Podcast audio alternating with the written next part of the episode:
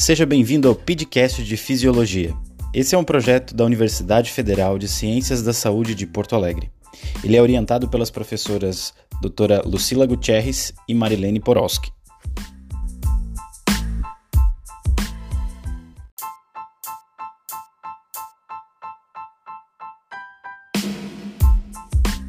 No episódio de hoje, mais uma vez o aluno Arthur Zanetti, do curso de Biomedicina, irá nos ajudar a compreender melhor o funcionamento do sistema nervoso autônomo simpático e parasimpático. Vamos compreender também o funcionamento dos neurotransmissores neste processo e identificar algumas estruturas anatômicas importantes. Por isso, esteja em dia com as aulas de anatomia. Bons estudos! Olá, eu me chamo Arthur e sou monitor de fisiologia do curso de toxicologia analítica da Universidade Federal de Ciências da Saúde.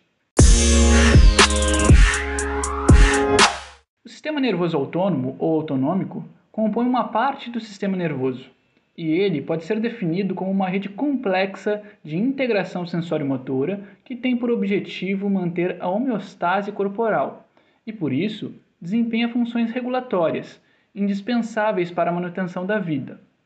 O caminho pelo qual percorre a resposta autonômica está classificado didaticamente como sendo uma via eferente do sistema nervoso periférico.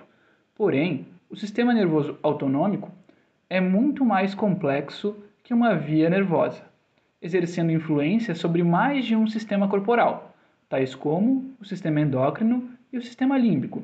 Sendo assim, sua ação pode gerar uma modulação na resposta comportamental.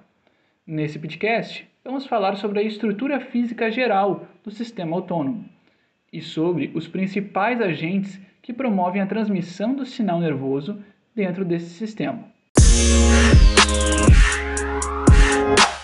O sistema nervoso autônomo é subdividido em sistema simpático e parasimpático, e é através da ação conjunta desses dois subsistemas que ocorre a manutenção de um equilíbrio dinâmico corporal, como, por exemplo, o balanço autonômico.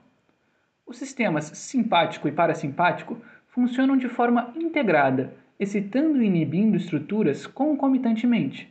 Eles estão vinculados com as percepções fisiológicas e sensoriais, que são encaminhadas para o sistema nervoso central, para o córtex cerebral e também para o sistema límbico. Sendo assim, muitas das respostas do sistema nervoso autônomo são dependentes da interpretação dos fatos que ocorrem no nosso corpo em volta de nós, podendo um mesmo fato ativar respostas distintas em diferentes pessoas. Existe uma divisão didática das funções dessas duas subdivisões, sendo o sistema simpático mais ligado a um estado excitado e o sistema parasimpático mais ligado a um estado relaxado. Porém, essa é uma divisão generalista que não leva em conta todas as respostas fisiológicas ativadas por esses dois subsistemas. Como existe esse sinergismo entre essas subdivisões, eles têm um objetivo em comum, que é o objetivo do sistema autonômico, que é manter a homeostasia corporal. E segundo Walter Cannon, fazem isso através de quatro propriedades. A primeira é a preservação das condições do meio interno. A segunda é a regulação para cima ou para baixo, up ou down regulation, por controle tônico. A terceira é o controle antagonista. E a quarta são os sinais químicos com diferentes efeitos em diferentes tecidos. Entrando um pouco mais nas características físicas desses dois sistemas, eu vou pedir agora para que você preste atenção e faça o que eu estou pedindo. Vou pedir para que você leve uma das suas mãos atrás da sua cabeça procurando a parte central inferior da região occipital do crânio, chamada de protuberância occipital externa, ou íneo. Conseguiu? Agora, mantendo a mão no íneo, leve a outra mão até o centro das suas sobrancelhas. Conseguiu? Se sim, já pode soltar as mãos. Traçando uma trajetória reta entre esses dois pontos que vocês tocaram, passamos mais ou menos pelas áreas da ponte do bulbo, de onde saem os ramos nervosos superiores do sistema parasimpático. Agora, retornando a mão ao ínio, vamos deslizá-la pela parte central do pescoço, em cima das vértebras, até chegar a uma vértebra bem proeminente. Muito provavelmente, essa vértebra em que você está tocando é a C7, última vértebra do ramo cervical da coluna vertebral. A próxima vértebra é a T1, primeira vértebra do ramo torácico da coluna vertebral, e de onde saem os ramos nervosos superiores do sistema simpático. Agora, soltando as duas mãos, com elas livres, eu vou pedir para que você faça uma inspiração expandindo o tórax. Com o tórax expandido, coloque seus dedos indicadores logo abaixo das suas costelas, tentando tocar os polegares um ao outro, na parte posterior das costas, mantendo uma linha reta entre os indicadores e os polegares. Conseguiu? Se sim, já pode soltar. O ponto que você encostou os polegares muito provavelmente está na altura de L2, segunda vértebra do ramo lombar da coluna vertebral, de onde sai o ramo simpático inferior.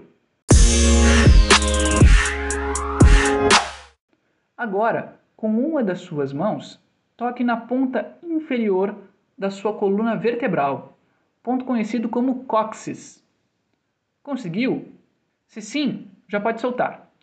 A região compreendida entre esse ponto e mais ou menos oito dedos acima dele é a região sacral, da qual saem os ramos inferiores do sistema parasimpático.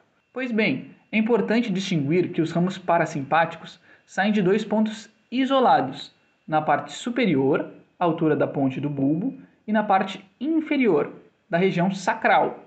Já os ramos simpáticos saem desde lá de T1 até L2. Agora que já identificamos essa diferença anatômica, vamos falar da estrutura física dos nervos que compõem esses sistemas. Para isso, peço que você olhe para o seu membro superior, qualquer um dos dois. Veja que ele é formado por uma parte superior, que é chamada de braço, por uma parte média, que é chamada de antebraço, e por uma parte inferior, que é a mão. Agora, vamos fazer algumas associações Digamos que seu membro superior inteiro seja um neurônio. Sua mão representa o corpo e o resto o axônio. Beleza. Temos que saber que a parte eferente do sistema nervoso autônomo se comunica com o corpo através de dois ramos neurais, dispostos em sequência, e esses ramos diferem no seu tamanho. Então, já temos um neurônio do tamanho do nosso membro superior. Digamos que o outro neurônio tenha o axônio do tamanho do nosso antebraço só. Então, a mão é o corpo e o antebraço o axônio. Tudo bem até aqui? Bom, agora nós já podemos diferenciar os dois sistemas, simpático e parasimpático, nos referindo à disposição dos neurônios no segmento do sistema nervoso periférico, pois o sistema nervoso simpático é composto por um neurônio pequeno, nosso antebraço, e depois um grande, nosso membro superior inteiro, enquanto que o sistema parasimpático é composto por um neurônio grande, nosso membro superior inteiro, e depois um pequeno, nosso antebraço. Lembrando que aqui nós estamos levando em conta como ponto de partida a coluna vertebral. Essa composição influencia diretamente na localização dos gânglios nervosos desses dois sistemas, sendo que os gânglios simpáticos são paravertebrais e os parasimpáticos são mais internos, próximos ao seu tecido-alvo. Falando agora sobre os principais agentes que promovem a transmissão do sinal nervoso dentro do sistema autônomo, podemos citar a acetilcolina e a noradrenalina, que vão agir em diferentes receptores, estimulando diferentes respostas. Assim, os sistemas simpático e parasimpático podem ser diferenciados neuroquimicamente por seus neurotransmissores e receptores. São três as regras gerais para essa diferenciação. A primeira, tanto os neurônios pré-ganglionares simpáticos quanto os parasimpáticos liberam acetilcolina como neurotransmissor, o qual atua sobre os receptores colinérgicos nicotínicos dos neurônios pós-ganglionares. A segunda, a maioria dos neurônios pós-ganglionares simpáticos secreta noradrenalina, a qual atua sobre os receptores adrenérgicos das células-alvo. E a terceira é que a maioria dos neurônios pós-ganglionares parasimpáticos secreta acetilcolina, a qual atua sobre os receptores colinérgicos muscarínicos das células-alvo. Com essas três regras, finalizamos o nosso podcast de hoje e esperamos que esse conteúdo tenha enriquecido seu aprendizado sobre o sistema nervoso autônomo. Fico à disposição para qualquer dúvida. Obrigado e até a próxima!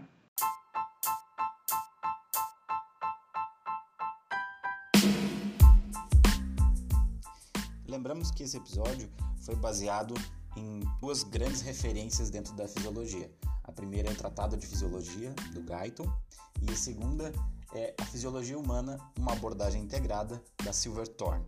Caso você tenha alguma dúvida, entre em contato conosco. Ou então você pode acessar mais materiais e informações no site pidefisiologiaufxpa.wixsite.com/educação. Tudo junto e sempre. Muito obrigado e até a próxima semana.